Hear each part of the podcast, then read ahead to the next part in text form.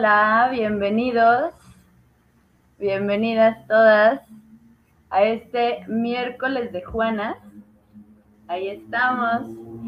¿Qué tal están esta noche? Nosotras súper contentas de estar en otro miércoles de Juanas con ustedes. Bienvenidas todas las personas que nos están sintonizando por aquí poquito a poco. Esta tarde, esta noche, tenemos un tema que creemos que es súper eh, importante hablarlo y mencionarlo.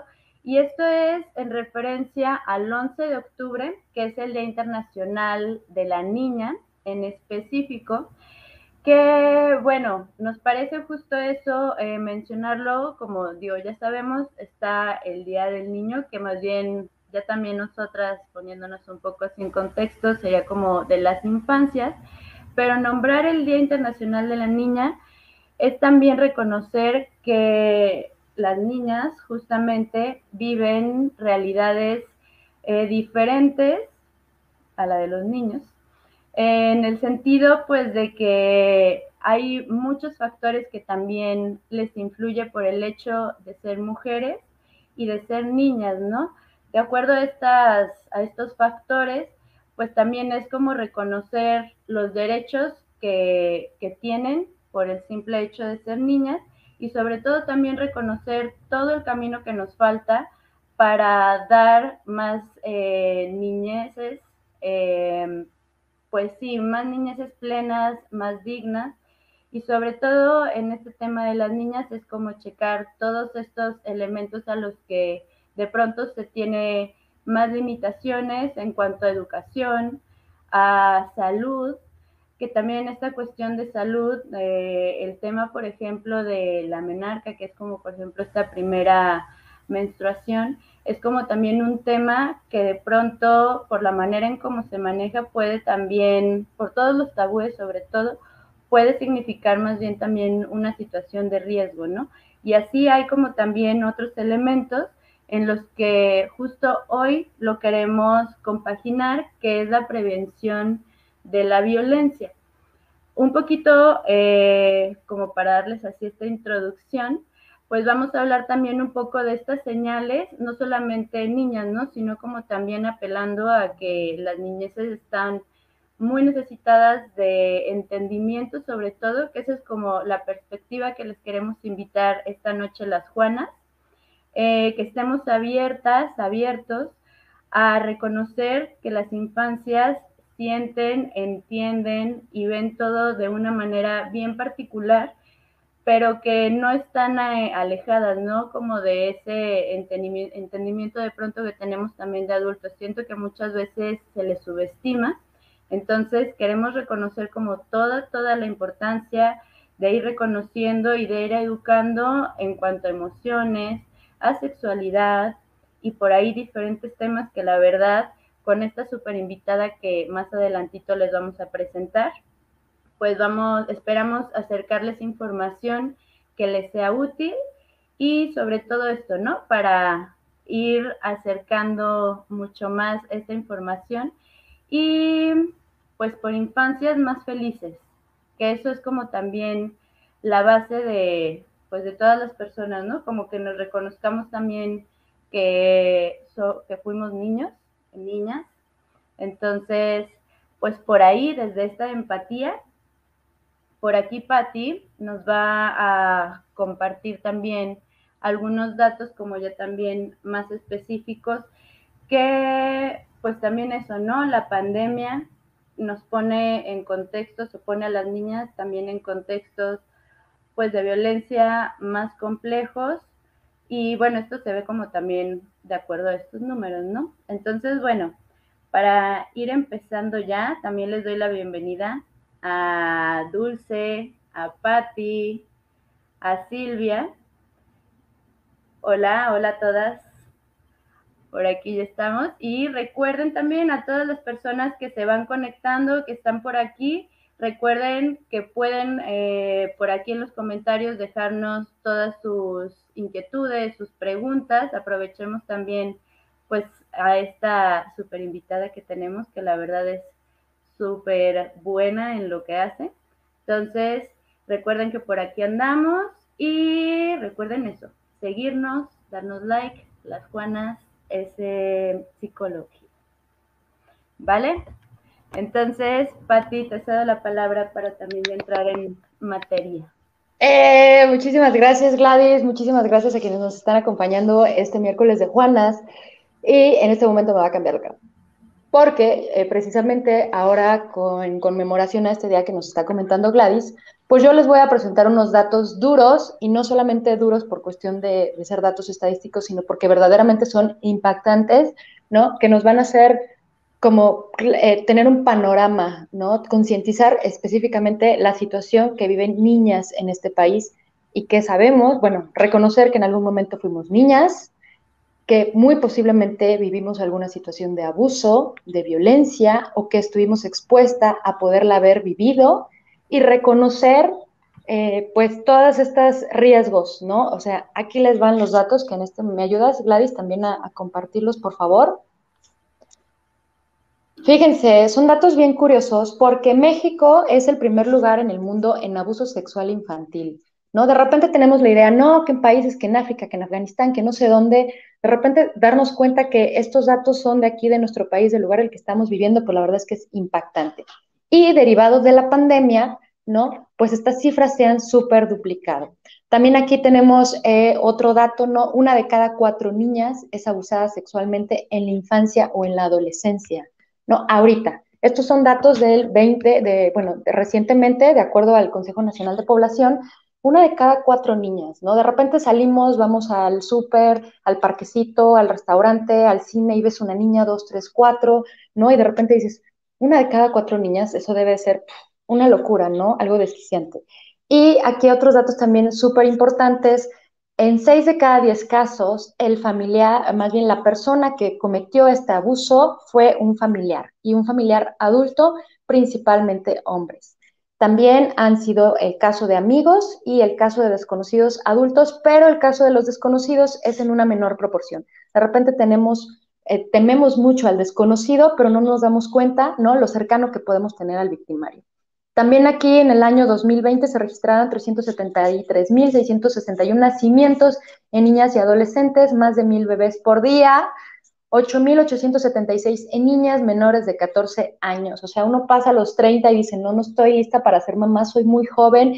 Y dimensionar que esto está pasando en niñas menores de 14 años, ¿no? 28.000 embarazos adicionales en este 2021, derivado también de las medidas de confinamiento que estamos viviendo más del 30% de las víctimas y yo creo que verdaderamente mucho más porcentaje, un porcentaje mucho más alto, nunca hablan de esto que les pasó. Cada año se registran 10.000 nacimientos de niñas madres, niñas madres, o sea, niñas madres, entre 10 y 14 años. También tenemos acá otro dato bastante, bueno, todos son tremendamente alarmantes. 9.4% de mujeres mexicanas hemos ¿no? No voy a decir si sí o si no, aquí cada quien lo sabremos, pero hemos sufrido algún tipo de abuso sexual, violación, incesto o acoso durante nuestra infancia. Cada 24 horas son denunciados 80 delitos. De estos, eh, son principalmente por abuso infantil, pederastia, hostigamiento. 60% de la pornografía infantil del mundo proviene de México, ¿no? Aquí los primeros lugares que tenemos en muchos temas nada agradables, pues aquí los tenemos. 4.5 millones de niños y niñas en México son víctimas de pornografía infantil. Y otros datos más, 7 de cada 10 denuncias, más de 56.227 son precisamente por abuso sexual o violación y 4 de cada 10 las víctimas son menores de 15 años, ¿no? Entonces, estos son solamente poquitos datos. Cuando compartí esta imagen con algunas personas les decía, ¿crees que hagan falta más datos? Y me dijeron, ¿más datos? pues este es un pequeño, un grandísimo panorama para lo que tenemos aquí y para eso, pues Dulce nos va a presentar a nuestra invitada. Muy bien. Nomás ayúdenme a dejar de compartir porque yo no tengo la función, ¿verdad? este, ay, ahí está la invitada. Aquí está ya nuestra querida invitada. Y bueno, sí, eh, ay, espérenme, me fui, ahí estoy. Bueno, pues quiero darle la bienvenida a este, a mi maestra, ¿verdad? Que fue eh, mi maestra en, la formación que tuve de maestría, a Silvia Márquez, que podría hablar de toda la trayectoria que tiene a lo largo, que ha tenido a lo largo de, este tiempo que se ha preparado. Bueno, ella tiene una maestría en terapia gestal también, este, en educación, es educadora, sexual también. Este año recibió el premio de psicología eh, de la ciudad de, Guadalajara, Jalisco, porque bueno, nuestra invitada este, nos acompaña desde las hermosas tierras tapatías, Guadalajara, Jalisco. Entonces, un saludo para todos los que nos estén también sintonizando para allá, desde allá. Saludos también a mi hermano que allá vive, a mi cuñada, a toda la familia. Este, y bueno, es importante justo este tema, porque bueno, es extenso, trataremos de abordar lo más que se puede. Eh, me parece que con la formación que tiene Silvia, aparte de los años de experiencia trabajando con niños, adolescentes, con papás de niños, con parejas y todo esto, nos da también un, un montón de, de, compartir esta, esta vivencia y a lo mejor también en cómo ella lo ha aprendido, cómo ella lo aborda en las diferentes edades, eh, qué es lo que, qué es la parte que, que hay que sensibilizar en cada grupo de edad. Y entonces, bueno, por favor los invitamos, ¿verdad? A que hagan sus preguntas, aprovechar a, la, nuestra invitada que tiene todo este bagaje, ¿verdad? De, de experiencia. Y pues bueno, vamos, vamos entrando en, en, la charla para no perder más este valioso tiempo y gracias a quien nos está acompañando. Y pues Silvia, te dejo los micrófonos para poder iniciar lo que viene siendo el tema de pues, lo que es también sexualidad infantil.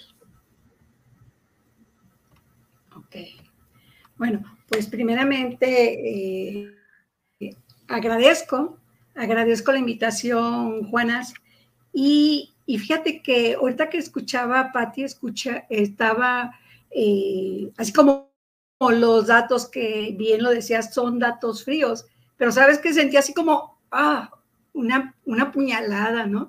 Y el, sí. y el cuestionar, así como eh, tú decías, ¿qué datos faltan? Pues no falta nada, sino ¿qué falta? Falta educar, falta educarnos. ¿Y qué es, y qué es sexualidad? Bueno, eh, primeramente voy a diferenciar dos términos, porque por un lado, eh, cuando hablamos de sexo, es desde la parte biológica, es nada más hablar la biología. La biología de ser un niño o una niña, ¿sí? O sea, yo caras vemos, interiores no sabemos. Pero es hablar biología. Pero ¿qué, se, ¿qué será sexualidad? Sexualidad es la forma de ser, la forma de expresar, la forma de vivir. Y se dice sexualidad, pero en realidad son sexualidades, porque no hay una sexualidad igual. Y cuando hablamos de sexualidad infantil, pues vemos que hay dos protagonistas muy importantes que es papá y mamá.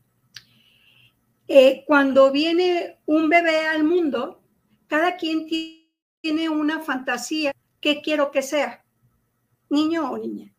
Bueno, desde ahí van poniendo esta expectativa, aunque digan lo que sea, pero cada quien tiene una expectativa con respecto a.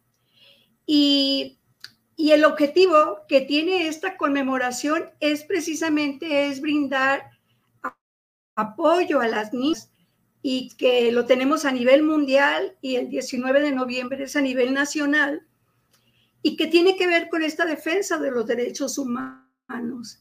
Y en esa parte de mirar esta problemática en donde acertadamente lo mencionabas cuando dices, ser niña es una situación de mirar la interseccionalidad. ¿Qué es esto? El ir oprimiendo. O sea, no nada más es, eres niña, no tiene voz ni voto, ¿sí?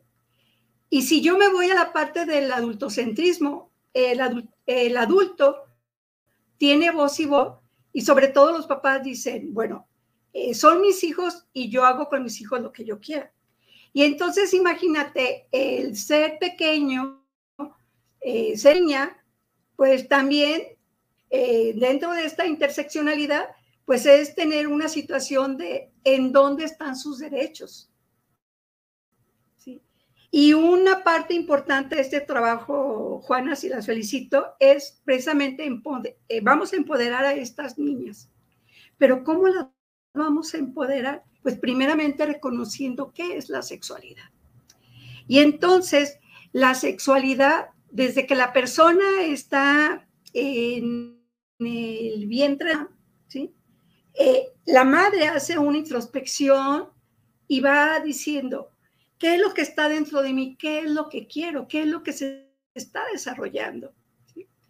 Pero también su pareja va teniendo una expectativa y desde ahí ya le están mandando mensajes a ese bebé que todavía no ha nacido.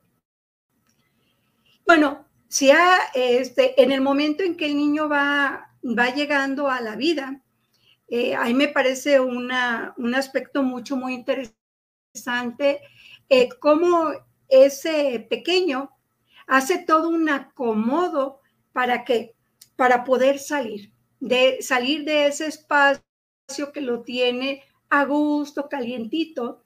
Y entonces cuando está en este espacio y que el niño hace todo un movimiento para poder salir, en donde hace desde la parte mecánica, baja su cabeza, mete un hombro, luego mete el otro, levanta la cabeza y va abriendo ese espacio por donde va hirviendo como mantequillita. Bueno, las paredes de lo que es el canal vaginal hacen contacto con su piel y al hacer contacto con su piel, pues ¿qué creen? Aquí se, va a haber una grabación de todo lo que es a nivel sensorial, va quedando grabado. Y ya eh, la niña llega al mundo y entonces llega a un mundo donde hay mucho ruido, frío, eh, voces desconocidas y, bueno, es manipulada de diferentes maneras porque la tienen que revisar si respira, no respira, si, este, su, si sus oídos son permeables, si su mano es permeable, si, si este, su, el meato urinario es permeable, todo hace una revisión. Entonces, eh, la niña, ¿cómo se siente? Se siente toda... Eh, como si la hubieran atropellado. Pero ¿qué pasa cuando la mamá la casa? Viene esta parte cálida de mamá en donde esa niña, al hacer contacto directo con su corazón, con el latido, la vuelve a llevar a un estado de inquietud. Bueno, a partir de aquí viene el placer y el displacer, ¿sí? Y que algunos autores lo van a llamar de diferentes maneras, a este placer y displacer, o esta parte de la mamá buena, la mamá mala. Bueno, pero lo que sí tenemos es que este bebé que viene al mundo viene con su sexualidad. Su sexualidad es su forma de expresar, cómo lo va a ir expresando.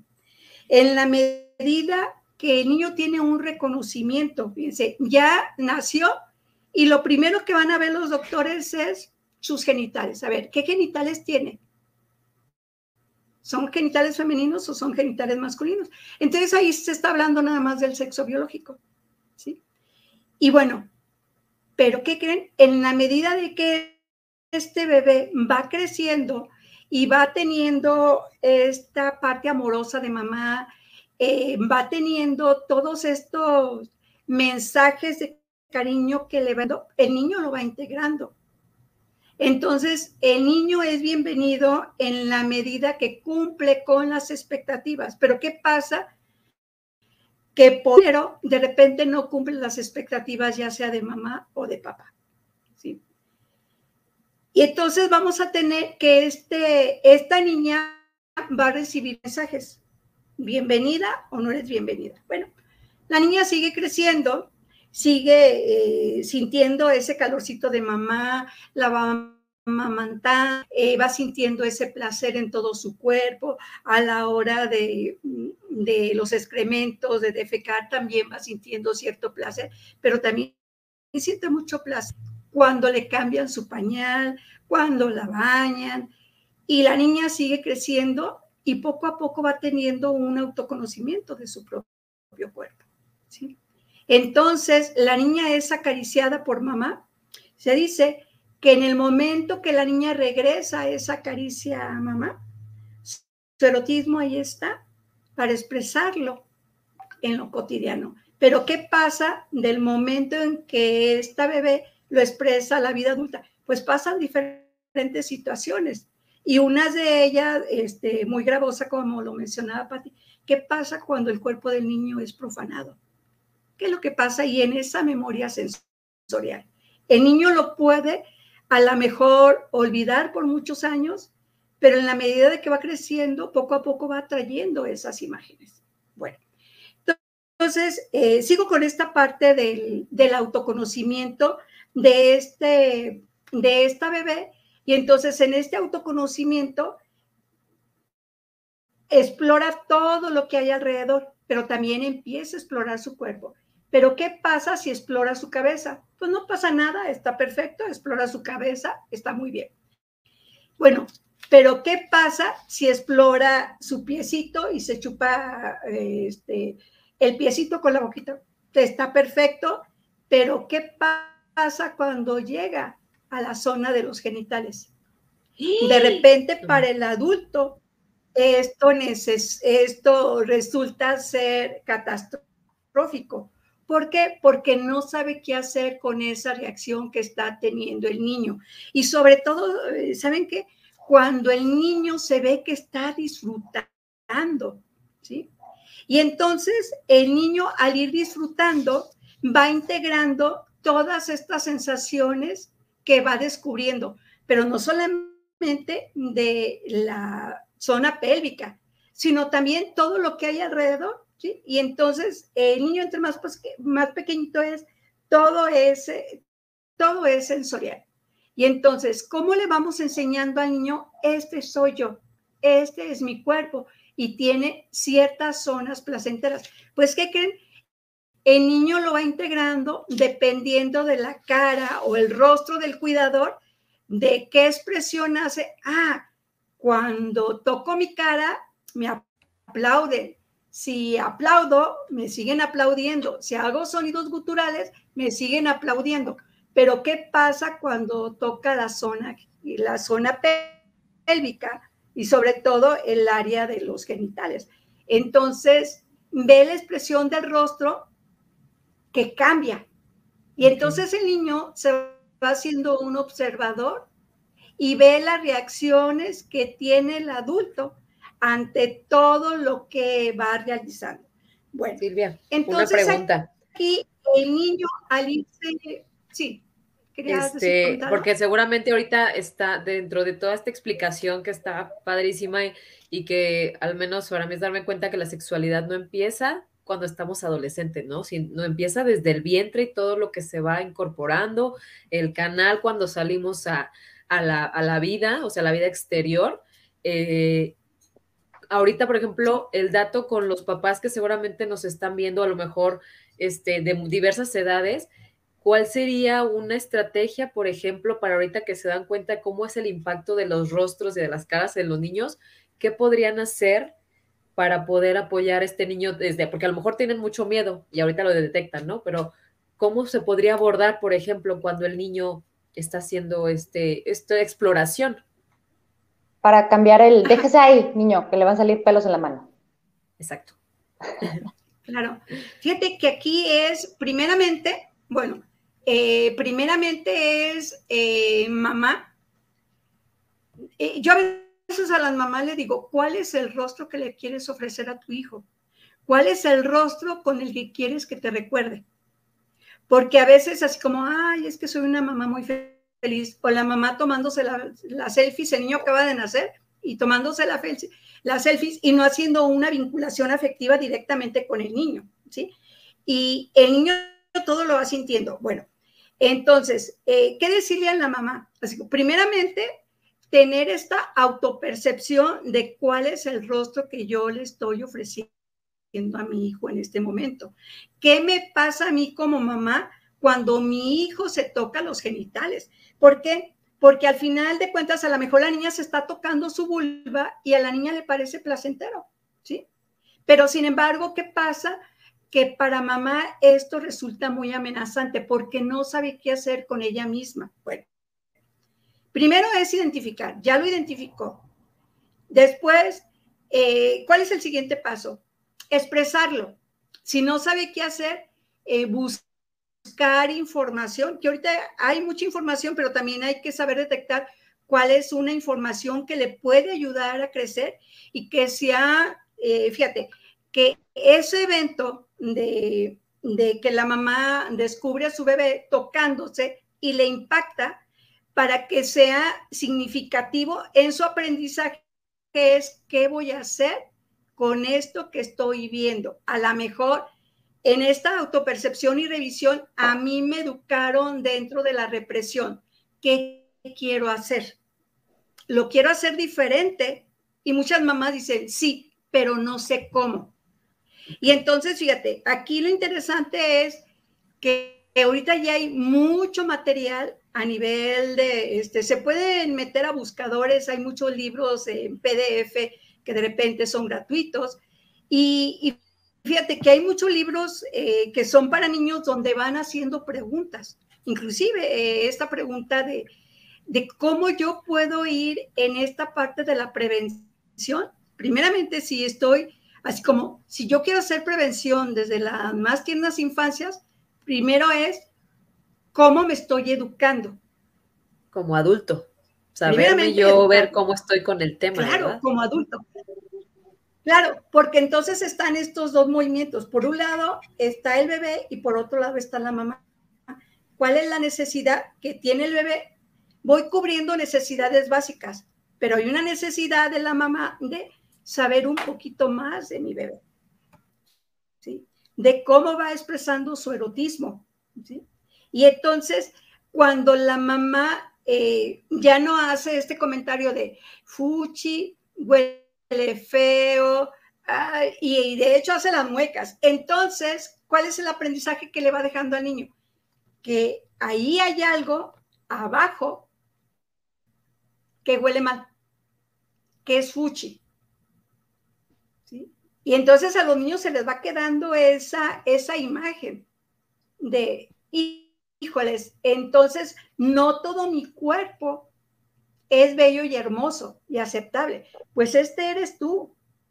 Y entonces cuando le vas enseñando al niño esta aceptación, así como te acepto así, con tu exploración, con el conocimiento del mundo que estás teniendo, y la mamá no hace tanto énfasis en nada más en lo que pasa en la zona, en la zona pélvica.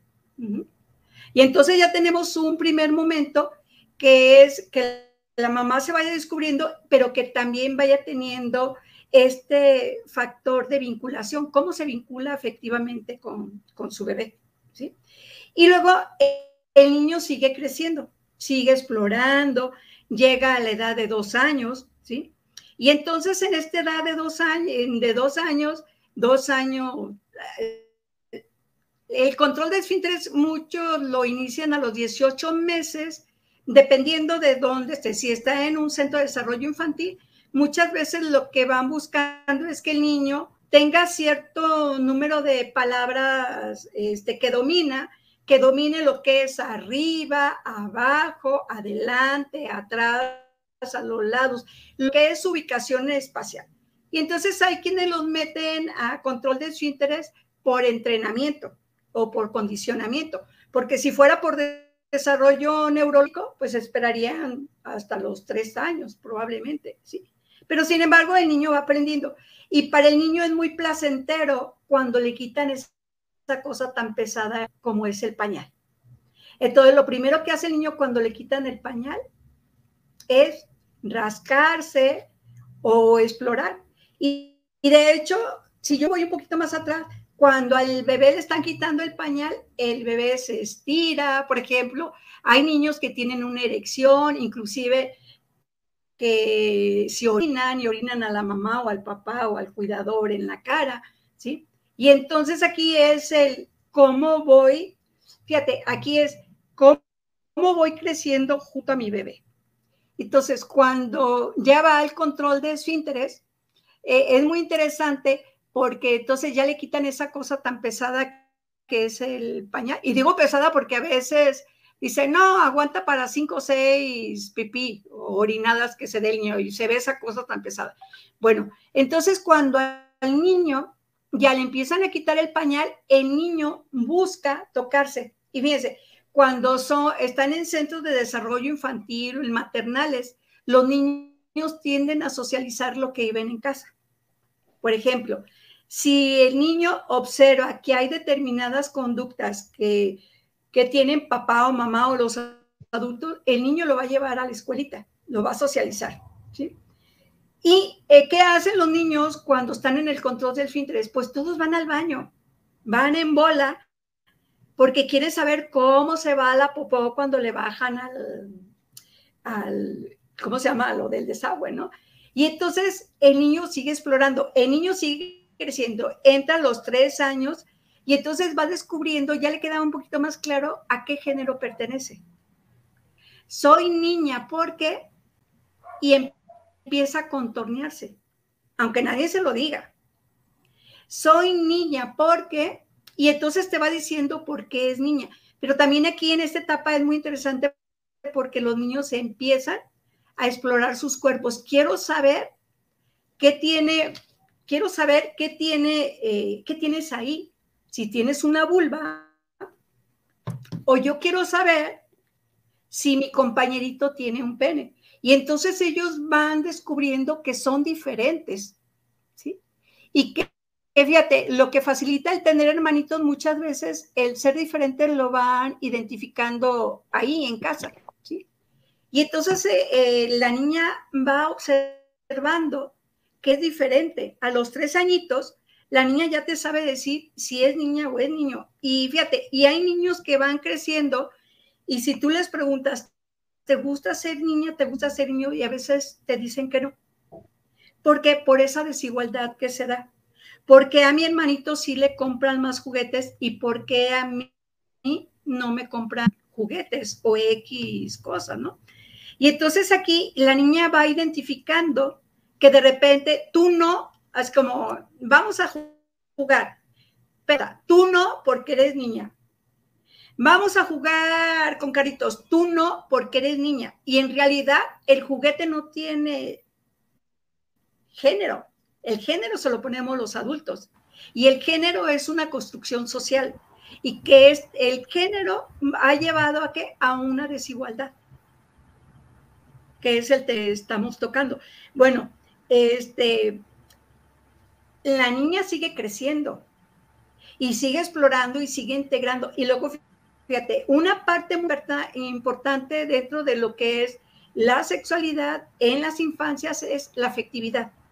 Y entonces los niños aprenden a abrazarse, a sentirse, a tocarse. Pero sin embargo, los adultos van distorsionando este acercamiento afectivo. ¿Cómo lo distorsionan? Pues de repente, a ver, eh, ¿sí querían mencionar algo? Sí, yo igual en ese sentido, yo creo que igual ahora lo ibas a tocar Silvia, pero como esta parte pues también de adultos que ahora a mí me da mucho sentido con estas crianzas responsables, es como siempre depende de la reacción del adulto, cómo el niño lo vaya a tomar, ¿no? Y justo esto que dices de las distorsiones, creo que nosotras crecimos en una generación donde también era esta parte de si te relacionabas en la escuela con un niño, era como, ay, tu noviecito, ¿no? o hay, este, como siempre en esta parte de Desde el adulto. Desde el adulto, y que es algo que ahora se está haciendo consciente, ¿no? O sea, como normalicemos que niños y niñas puedan ser amigos, desde esa afectividad saludable y sana, de acuerdo a su edad, a su etapa de vida, pues, ¿no? Yo también tengo una pregunta, comentario. Sí. No, más bien como pregunta. Por ejemplo, este, Ahorita nos estás hablando de la etapa de los cero a los dos, tres años más o menos, eh, en donde tal vez todavía no hay una educación directa como tal, tal vez de los cero a los dos, tres años todavía no sé de qué forma abordar la educación sexual, ¿no? Decirle al niño esto, a la niña esto, nunca permitas esto, esto. Pero entonces nos estás hablando aquí de la importancia de la vinculación, ¿no? o sea, ¿qué, qué, qué, qué acciones se pueden realizar o qué Sí, ¿qué, ¿qué es lo que se valora más en esta etapa para que en un futuro cercano o lejano se prevengan eh, posibles abusos, violaciones y todas estas situaciones que estamos compartiendo. Sí, mira, este, mm, ahorita voy con la pregunta que hacían ahí en el chat. Ahorita este, voy en esta parte de, la pareja. Bueno, eh, fíjate, en este, ¿qué es importante? Bueno, uno es, la vinculación afectiva. Que el niño, el niño, fíjate que cuando el niño se siente bienvenido, va generando esa sensación de autoconcepto. Yo soy importante. ¿sí? Yo soy importante y este soy yo. Entonces el niño va diciendo, este soy yo con todo mi cuerpo y tengo un reconocimiento, tengo un lugar de pertenencia. Y entonces el niño, ¿cómo se siente? Súper bien. ¿sí?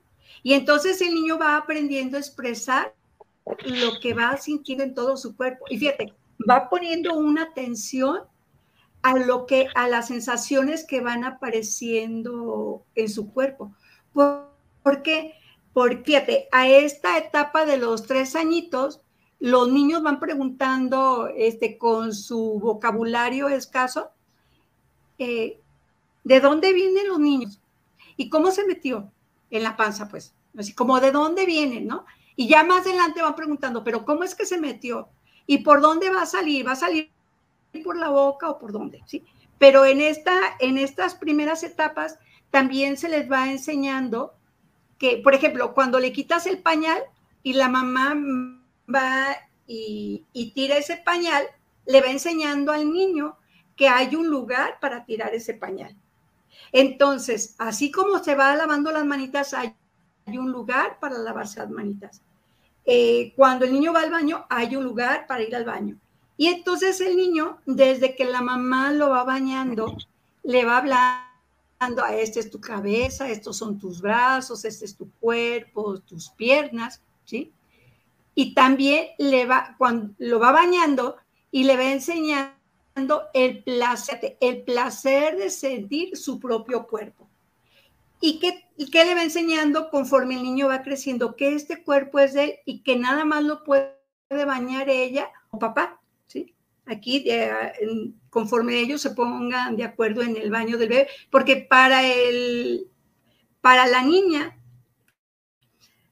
el baño es un momento de fiesta, es un momento de estar nuevamente en contacto y recuperar esta, e, esta parte de sensorial que pudiera ir perdiendo cuando dice no te toques, déjate ahí, no te explores, porque entonces el niño, fíjate, este cuando empieza a gatear, muchos niños gatean sentados y al tener el contacto con el suelo o donde estén, van aprendiendo lo que es su propio placer, aunque no le ponga el nombre. Y bueno, en, eh, en esta parte de este autoconocimiento, de cuando el niño se siente muy bien, involucra algo muy importante de la pregunta que hacían anteriormente. ¿Qué pasa con la pareja? Pues de repente no es tan sencillo en la educación de la sexualidad de los niños. ¿Por qué? Porque si no están, fíjate, los dos vienen de, educaciones diferentes. Y entonces, eh, cada uno va a jalar lo que, cómo aprendieron. Y aquí es bien importante en estas crianzas, ¿sí? En que los papás se vayan poniendo de acuerdo. ¿Cuáles son los mensajes que van a mandar y cómo se van a validar ante el mensaje? ¿Por qué? Porque a la peque la están poniendo en medio de una relación y de repente eh, los niños, en vez de ir aumentando esa sensación de bienestar en pareja, cuando los papás no están en el mismo canal y sobre todo cuando lo discuten delante de los hijos. ¿Qué sensación en el cuerpo va viviendo el niño? El niño se va sintiendo así apretado. Lo va sintiendo en todo su cuerpo. Pero cuando el niño se siente todo placentero, ¿cómo lo va sintiendo? Se va sintiendo que su cuerpo se expande. ¿sí? Y, y gracias por la pregunta, porque precisamente en pareja de repente no se llegan a acuerdos. Y fíjense, y que a veces que tiene que ver con una situación de pareja en cuanto a la educación de los hijos, ¿sí? Y cuando no se llegan a estos acuerdos o no se dan los tiempos por esta situación de repente de vivir, eh, de repente cada quien pendientes de la economía, pendientes de la crianza de los hijos, entonces, eh, ¿cómo lo va viviendo el niño? No sintiéndose parte de. Así como, entonces no soy tan importante. O, en el peor de los casos, es sintiendo esa carga, así como, oh, si no hubieran nacido, no estuviéramos viviendo esto, ¿sí? Y a veces los papás hacen comentarios y piensan que el niño no entiende. El niño entiende perfecto, aunque no lo pueda definir. ¿sí? Por ejemplo, Silvia, aquí tenemos una pregunta de una de buenas noches que nos acompaña muy frecuentemente y le vamos a dar su membresía. Mejor la voy a leer porque creo que no está para la mitad. Ay, creo que no me alcanzo a ver ya no, ya no veo. Pero aquí, por ejemplo, nos está comentando eh, que ella trabaja con niños y niñas menores de 15 años y que eh, sí, principalmente son adultos. Ella pregunta si es posible responsabilizar a un menor hombre o mujer menor de 10 años por violentar sexualmente el cuerpo de otra persona. Aquí también em, me gustaría, bueno, comentar, que nos comentaras esa parte, ¿no? O sea, por ejemplo, ahorita nos hablas de una etapa de los 0, 2, 3 años, pero ¿qué pasa también con las personas que tenemos hijas, bueno, que tienen hijas de 4, 5, 6, 7, 8, 9, 10 años, en donde tal vez este vínculo no lo tuvimos en ese momento o no lo tuvimos de esa forma, no tuvimos este acercamiento a nuestra hija de esa manera, este, que tal vez ahorita, eh, por ejemplo, yo pudiera decir, bueno, tal vez nosotras en nuestra generación no tuvimos ese, ese tipo de, vínculo, o sea, claro, mucho afecto, pero no tuvimos ese tipo de cercanía en cuanto al, al, tema sexual, ¿no? A mí yo me acuerdo que me decían, ¿qué estás haciendo? Déjate ahí, no te toques, ¿qué está pasando? Y yo así como, y les quiero compartir lo que hacía, ¿no? Para, por andar ahí explorando, pero que entonces pudiera pensarnos como muy afortunadas por tal vez no haber vivido una, una situación de abuso directo pero de que estuvimos muy expuestas porque no tuvimos todos estos factores de protección, seguramente sí. Pero ¿qué, puede hacer una, uno, qué puede hacer una persona que tiene ahorita una hija o una persona cercana, que puede ser una profesora, este, algo, niñas de 4 a los 14 años, y en este caso también la otra, la pregunta que nos hace buenas noches, si se puede responsabilizar a un niño o una niña por, em, eh, por violentar sexualmente el cuerpo de alguien más. Lo que pasa es que, ¿sabes que Mira, en, dentro de, un aprendizaje de un niño, así como, bueno, el niño va creciendo y va respondiendo de acuerdo al entorno o al contexto en el que va viviendo. Entonces, el señalar al niño así como tú eres el culpable, no. El niño vive en un contexto y tiene un aprendizaje. ¿Cómo fue aprendiendo ese niño para llegar a esa, em, a ese grado en donde violenta el cuerpo de, otra persona. Entonces, lo único que va hablando es eh, la importancia de enseñarle a poner límites, la importancia de del respeto por el cuerpo de la otra persona, la importancia de tener un orden. O sea, cada quien en su lugar. el orden es que el niño ocupe su lugar pero cuando está este, esta parte de violentar el cuerpo de otra persona es porque este niño ha sido expuesto a un sinnúmero de violencias, ¿sí? ¿Y cómo lo aprende? Pues aprende entonces a someter el cuerpo de otra persona. Y que a veces eh, el medir o el, ver hasta dónde, como, como preguntabas, bueno, se puede culpabilizar al niño. Yo considero que se tiene que hacer un estudio de todo el entorno, porque el niño no creció solito, sino eh, cuáles fueron eh, las habilidades que él fue desarrollando para poder interactuar con otros niños, ¿sí? ¿En qué momento estuvo presente el límite? ¿Hubo límites o no hubo límites? Y fíjate, a mí me parece muy interesante. Bueno, en las escuelas hay comités. Tengo entendido que hay comités cuando se dan situaciones de, abusos. Entonces, estos comités pues van haciendo toda una revisión de lo que va pasando. Bueno, ¿qué, se, se, tiene que hacer con, con este peque de 10 años? Pues empezar a trabajar con él, pero no estarlo el, así como saturando por qué lo hiciste, cómo lo hiciste, dónde lo hiciste. Porque evitar señalarlo porque lo va a hacer sentir como si él fuera el culpable. Y como tú dices, es, es respuesta que a todo un contexto. Sí, si en algún momento estuvo como víctima, lo vamos a revictimizar. ¿Qué se puede hacer? Empezar a trabajar con sus, eh, con sus emociones, empezar a trabajar qué le pasa a su cuerpo cuando tiene esta sensación de someter a la otra persona. Eh, entonces, a través del juego, a través de pintar, a través de, de escribir historias, el cómo el niño va desarrollando, estar más en la parte que le falta. Pues si le falta desarrollar habilidades, pues vamos trabajando en desarrollo de habilidades, más que señalar, trabajar con desarrollo de habilidades y también trabajar con los adultos, porque muchas veces este, los papás lo viven con mucha culpa.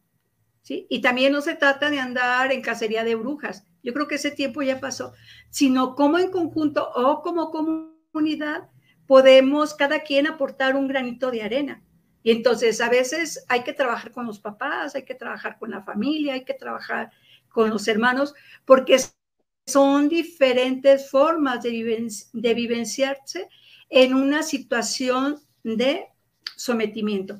Y entonces sí, ver qué es responsabilidad. Entonces es responder, es, a ver, responsabilidad es cómo respondo.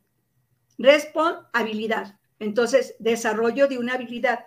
Quiero generar el desarrollar una habilidad, quiero permitir desarrollar una habilidad quiero mantener esa habilidad, cuáles son las necesidades básicas que está teniendo este, este niño, eh, cómo, se ha, cómo se ha vivido en ese ambiente, porque si violentó es porque él también lo vivió en una forma de violencia. Oye, bueno, me gustaría igual también preguntar, ¿no? Como creo que puede ser también muy útil, como qué señales o, pues sí, red flags que de pronto decimos, pueden eh, los adultos que estén cercanos a algún niño o niña identificar que ha sido tal vez víctima de algún abuso, qué, o sea, qué comportamientos son como los normales o como donde podríamos como poner atención y hasta cuáles pueden ser como también normales, ¿no? Propios de, su desarrollo, pues. Bueno, este, bueno, para ver esas señales, primeramente me iría a los procesos de desarrollo, así como en, en cada etapa de desarrollo el niño le decía tiene cierto lenguaje y también tiene forma de expresar. Por ejemplo, un niño de dos años y medio tres años, ella te dice cuando, cuando tú le das esa confianza básica, el niño va expresando. ¿Qué expresa? Por ejemplo, antes podía ir al baño, ya no quiere ir al baño, tiene miedo, ¿sí? O le vas a, le vas a bajar eh, ya controles de interés y puede tener una regresión. ¿Por qué si el niño ya no se orinaba? ¿Por qué se está orinando? Si no se hacía popó, ¿por qué se está haciendo popó? ¿Sí? Entonces, el tomar en cuenta. Y luego, ¿qué más? El, fíjate, a mí me encanta cuando los niños así de pequeños, así dos años y medio, tres, te dicen, picó, eh, picó cola, eh, chupó. O sea, el niño no va a mentir, porque es algo que no está en su, en su cotidiano, ¿sí? Y entonces es, es una señal, este, por ejemplo, esta parte de que tengan una regresión, el, el que de repente empiecen a, tener, eh, por ejemplo, desechito, dificultad para sentarse. Es que no me quiero sentar. O fíjate, cuando le dicen, ay, pues deja que tu, que tu tía te lleve al baño. No, no quiero. Ay, qué payaso. Deja que te lleve al baño. No quiero. Hay que estar muy alerta a esas señales. ¿Sí? Y creerle a los niños. Este, ¿Mande? Creerles, creerles a, los niños. Porque lo claro, de, ay, no es cierto. Claro. Y, entonces, pues, puede sacar de onda, ¿no? Y fíjate también otra parte. Y luego también, ¿qué más este, se puede presentar? Bueno, no, nada más mencionar que así como los datos ahorita nos mencionan, ¿no? Que actualmente una de cada, una de cada cuatro niñas ha sufrido abuso, o sea, que las vemos en la calle y tú dices, híjole, estadísticamente la vecina y la de enfrente y la de no sé qué es, y no es que aquí está en mi propia casa, ¿no? Pero también estaba el dato de que una de cada diez personas eh, ahora en la adultez vivimos un abuso en la infancia. Un gran porcentaje que no lo hablamos, ¿no? Y que tal vez por no haberlo nunca resignificado, trabajado, pasado por algún proceso terapéutico, porque por ejemplo aquí lo que nos comenta, buenas noches, ¿no? Presentan estos trastornos en donde hay una tremenda vergüenza, eh, temor, etcétera, pero es algo que se puede trabajar si se atiende. ¿ya? Pero entonces, ¿qué pasa si, por ejemplo, yo sufrí un abuso sexual, fui violentada de alguna forma, no lo quiero hablar, tengo alguna hija que no quiero que lo pase, y en lugar de, este, de ayudarla, tal vez la perjudico más porque la estoy sobreprotegiendo, porque estoy negando todo lo que le pasa, porque no le estoy permitiendo, no le estoy enseñando y no le estoy permitiendo que desarrolle habilidades psicosociales que la, le ayuden a prevenir este tipo de situaciones, ¿no? Esa sobreprotección que a veces sucede, ¿no? O sea, como yo lo viví, de alguna forma, pues lo van a, lo viven mis hijas y no lo veo, porque no lo quiero ver, porque no, no, no puede ser posible. Entonces, no sé si también esa parte de, de, reconocer, bueno, a mí me pasó, ¿no? Este, y al atenderme a mí también puede ser una forma de atender a mis hijas. Sí, y fíjate, Pati, lo que mencionas es muy interesante en el sentido de que cuando los papás han vivido abuso se vuelven muy sobreprotectores y precisamente eh, sobreprotegen tanto que dejan de lado el desarrollo de habilidades que pueda tener eh, su hija, su hijo. Y entonces aquí cuando los papás se dan cuenta de que están, eh, ahora sí, que están apretando al niño, que así como, no, porque te va a pasar esto, no, yo te llevo, no, no vas a la tienda, no esto, no lo otro.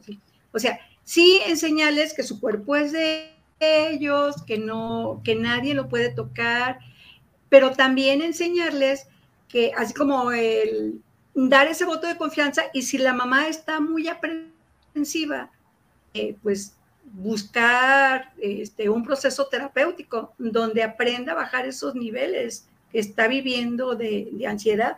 Y fíjate, eh, y también, ejemplo, los niños cuando han vivido un abuso se vuelven muy, eh, también sobreprotectores con sus hermanitos y se vuelven hipervigilantes. De repente no duermen porque están así como al pendiente de que no se vaya a abrir la puerta. De repente, este, si el papá tomó, están asustadizos y esconden a los hermanitos para que no les va a estar o no vayan a tener la misma vivencia de ellos. Y recuerdo que una señora eh, me comentaba, dice, fíjate Silvia, en el rancho, cuando había este, borrachera de cada ocho días, pues nuestro México lindo y querido es un, es un país de, donde alcoholismo está, está, los niveles son muy altos. Entonces decía, tenía que subir a mis, a mis hermanos al árbol para que los señores cuando tomaran no fueran y abusaran de los de todos los hermanitos. Y bueno, en esta parte de, eh, voy a comentar algo más de las señales. Eh, de las señales es que se quejan mucho de dolor de estómago o que se vuelven niños muy apagados o adolescentes o pubertos, mucho muy apagados. Entonces, fíjate, cuando les vas enseñando que tienen todo el derecho a expresar y, y sobre todo el, el tomarse como esa persona que están siendo en ese momento. Y entonces de decirle, tú como, eh, como peque, ¿eres dueño de tus pensamientos? Sí. ¿Eres dueño de tu cuerpo? Sí. ¿Alguien puede llegar a tu cuerpo? No. Entonces, que el niño sepa que hay una distancia. Fíjate, de aquí para allá, ese es el límite. Y a la redonda. Si ustedes lo ven hacia la redonda, ¿por qué? porque habrá adultos que lleguen y se coloquen detrás del niño y al niño no le guste. Decir, es que no me gusta cuando se colocan. Aquí hay una invasión del espacio íntimo. ¿Por qué? Porque si yo estoy diciendo que la altura de su brazo es y a la redonda, Y entonces, ¿qué pasa cuando alguien se coloca detrás de ti? Pues hay una invasión del espacio íntimo. ¿A quién si das permiso que entre a ese espacio íntimo? A la mejor a la mamá, a mejor papá, ¿sí? Y a lo mejor no es ni mamá ni papá, ¿sí? Porque el niño lo va a sentir en su cuerpo, que su cuerpo no se siente cómodo cuando se acerca mamá o se acerca papá o tiene cierto tipo de tocamientos que al niño no le gusta. Entonces, cuando el niño se siente muy confiado y el niño aprende a tener voz y voto en la familia, aprende a expresar. No me gusta cuando llegan y me dicen que le dé un beso al abuelo, al tío, a la tía, ¿sí? Y entonces, eh, el, que el niño se siente respetado es ser escuchado. Pero si el niño no se siente escuchado, se siente sometido, ¿qué va a pasar con él? Pues entonces aprende a que hay una situación, que está viviendo situaciones abusivas. ¿Y qué puede pasar? Que entonces él vaya replicando estas situaciones abusivas. Y entonces, si tú le enseñas que hay un límite, que hay un orden, que tiene un lugar, que él es importante, que si el niño quiere auto, autoerotizar, que sepa que puede ir al baño, que es un lugar íntimo, que tiene su recámara, pero que es una relación consigo y su cuerpo. Entonces, en esta relación con, con, su cuerpo, él va aprendiendo esta parte de ser persona con sus sentimientos, con sus sensaciones, él aprender a expresar cuáles son sus gustos y también va hablando cuáles son sus necesidades. Y entonces al ir expresando estas necesidades, ¿qué creen? La autoestima va aumentando. ¿Cómo repercute? Va repercutiendo en su autocuidado. Por un lado, los papás van aprendiendo a autocuidar qué es lo que hablan, qué dicen y cómo lo dicen. ¿sí? Pero también el niño va aprendiendo que se siente respetado y entonces él empieza este autocuidado por él mismo. Y cuando tiene este autocuidado, el niño aprende a tratarse amorosamente, aprende que él tiene un buen trato y sobre todo con sus compañeritos. Y fíjense, muchas veces la manera de protección la aprenden de niños a otros niños. A veces no es del adulto, ¿eh? eh otros niños, y esta parte a mí me encanta cuando los niños tienen esta apertura o los papás tienen esta apertura de hablar con los hijos porque también van enseñándoles en qué, cuáles son las situaciones que pueden estar de riesgo. Y los niños lo socializan con otros niños, y así como, oye, pues el que llegue tu tío o tu abuelo o tu hermano te esté tocando todo lo que son tus genitales o tu vulva o que te quieran este, mostrar imágenes o que te digan, es que tienen que besarse entre los primos o los hermanos, o que a veces hacen estos juegos de reto, de que ahora el reto es de que se den un beso y que los retos cada vez van en aumento en que tengan encuentros eróticos con penetración, ¿sí? Esto es lo que están haciendo los pubertos, ¿sí? en, este, en estas eh, partes de socializar. Cada vez este, son mayores, ¿por qué?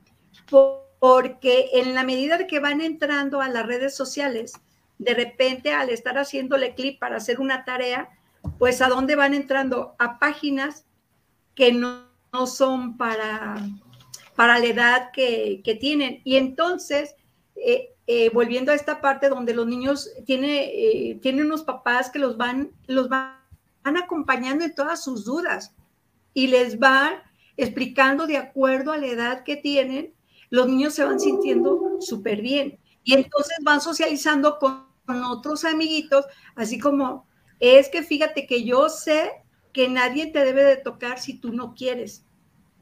¿Por qué no se lo dices a tu mamá? No, es que mi mamá no me hace caso, pero a veces cuando hay esta comunicación, que eh, los niños empiezan a ponerle, yo les llamo así, ponerle micrófono a los pensamientos pues esto va a repercutir positivamente en estas infancias que necesitan ser escuchadas, en estas infancias que necesitan ser miradas de una manera amorosa y de que si vivieron una situación donde ya su cuerpo fue profanado, aprender a contener desde la emoción y que esta, estas infancias vayan trabajando en recuperarse. ¿sí? Y un maestro, tengo un maestro que él menciona cuando un cuerpo es profanado y que a veces dicen, ¿cómo fue en la etapa adulta? ¿Cómo fue tu primera vez? No, es que me abusaron. Eh, mi maestro dice, eh, tu primera vez es cuando tú lo decides. Cuando tu voz hace resonancia en ti y tú dices sí. Y no, otra persona decidió por ti. Y entonces imagínate la carga que le vas quitando a la persona. ¿sí? Y, y, bueno, hay personas de mi generación que vivieron con esas cargas emocionales de decir, bueno, mi cuerpo fue profanado, y entonces me convertí en una persona de segunda. No, no somos personas de, de segunda, todas las personas tenemos el mismo nivel. ¿Y qué pasa cuando miramos esos derechos? Pero sobre todo los validamos y le damos vida a esos derechos que están teniendo nuestras infancias. Y entonces, el comprarle libros a los niños está muy bien, pero es mucho mejor que estos libros que se compran para que, este, para que los niños vayan descubriendo eh, sus emociones, el cómo defenderse, es mejor acompañado del adulto. Y fíjate esto que también mencionas, que, que, luego no solamente que, que, a veces creemos que el abuso sexual únicamente es cuando hay un tocamiento, ¿no? Pero también puede, puede presentarse eh, cuando expones a, la niña a que, a que vea al papá desnudo o al que vea a la mamá desnuda. Bueno, no sé si a la mamá, pero que de repente eh, expones a la niña a, a, que vea cuerpos desnudos, ¿no? O que le dices, desnúdate, a ver, cámbiate aquí, ¿no? o incluso también cuando empiezas a erotizar el cuerpo de las niñas a muy temprana edad, que, el perreo, que el reggaetón, que vamos a hacer con este, los vestiditos, que, que también haces que vean, este, de repente dices, no, no importa, esta niña no, o este niño niña, en este caso, bueno, estábamos hablando de las niñas, pero niños y niñas que de repente dices, no importa, este, que vean la película, ¿no? Total, no entiende, como están diciendo, o sea, ahorita tal vez no lo entiende, pero se siembra una semillita que en algún momento va a decir, ¡Ah! ¿qué caramba será eso? Y aquí, por ejemplo, eh, estaba leyendo algunos datos de cuáles son los principales estados en donde se presenta un mayor abuso a niñas, ¿no? Y el hecho de que no sea San Luis Potosí uno de ellos, pues no nos exenta de que también pase, ¿no? Porque está Coahuila, Guerrero, este, Chiapas, pero por ejemplo aquí tengo un dato también de el INEGI, ¿no? De, estas fechas, como hay una grandísima cantidad, aquí dicen, ¿no? Que hay un total de 35, 200, 35 millones 219 mil 141 hogares, no, perdón, bueno, estos son hogares, pero un 6, un, un, perdón, perdón, esos son de hogares, que hay 2 millones 182 millones 185 mil 377 familias que viven en hogares de un solo cuarto. Y no porque vaya a haber un abuso directo en el mismo cuarto, pero el hecho de tener al hermano, con la hermana, a los tres hermanos, a la mamá, al papá en un mismo cuarto, en donde este, pueden ver relaciones sexuales, ¿no? Donde pueden ver que todo el mundo está encuerando, donde, o sea, no solamente el abuso es directo, sino hay muchas otras formas de abuso que de repente no consideramos y que también pueden estar este, afectando y lastimando estas infancias. Sí, fíjate, Pati, esto que mencionas este, es, también son, son formas de abuso. Cuando están teniendo teniendo este, los adultos un encuentro erótico y, el peque, están ahí mismo en la misma habitación. Cuando son expuestos a sonidos, cuando son expuestos a imágenes, cuando son obligados a hacer cosas que ellos no quieren hacer, como lo que mencionabas, como ahora te toca besar al primo, ahora te toca besar a no sé quién, ¿sí? Y entonces también estas son unas formas de abuso. ¿Por qué?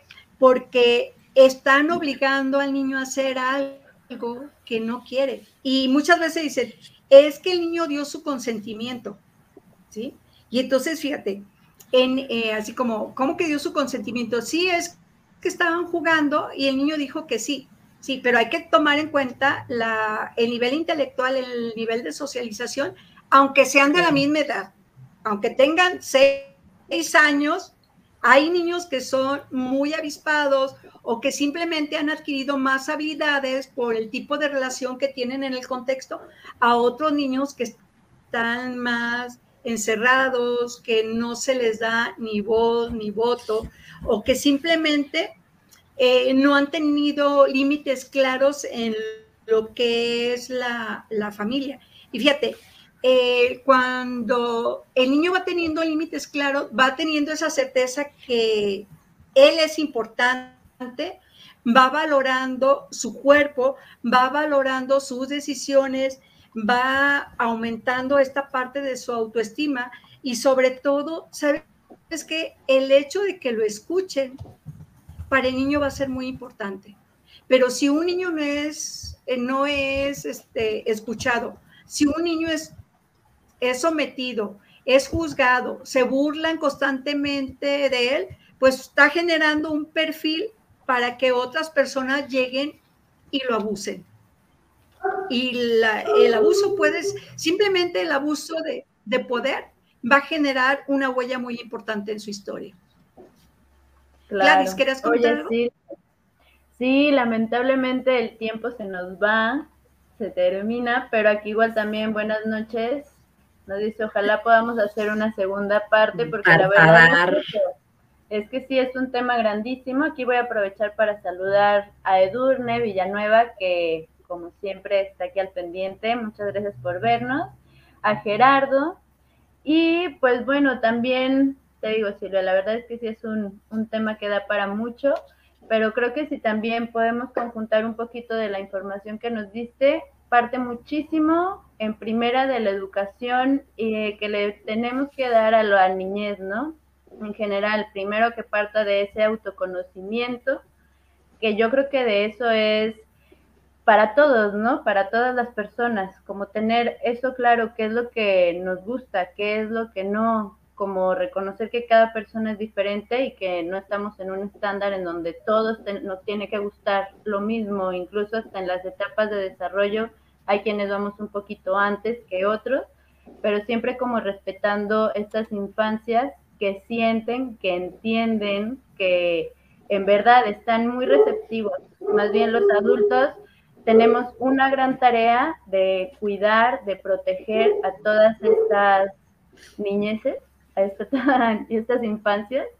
Entonces, pues eso, les dejamos la invitación a todos quienes nos están eh, viendo y escuchando y recordarles también eso, que si no lo pudieron ver hoy en vivo en el miércoles de Juana, nos pueden seguir también en las diferentes redes, YouTube, en Spotify, en Instagram y en Facebook, ¿vale? No sé si quieran cerrar también con algo más. Este, Silvia, Silvia, cuéntanos, cuéntanos. Cierra, cierra este tema que se quedó a la mitad bueno, porque estamos retomando el tema. bueno, este, mira, este, el, que el niño vaya, eh, vaya teniendo esa certeza de que es persona, que tiene un lugar en en el mundo, que su voz vale, eh, sus pensamientos vale, que, que su no, su no tiene una resonancia para él. Si es no, tiene que decir no y que su no sea tan claro que al poner el límite al no, ¿qué crees? Cuando le dice no al otro, es un sí para, para sí mismo. ¿Por qué es un sí para sí? porque en el momento que le dice no a la otra persona, el niño va entendiendo que su voz tiene una repercusión en el adulto.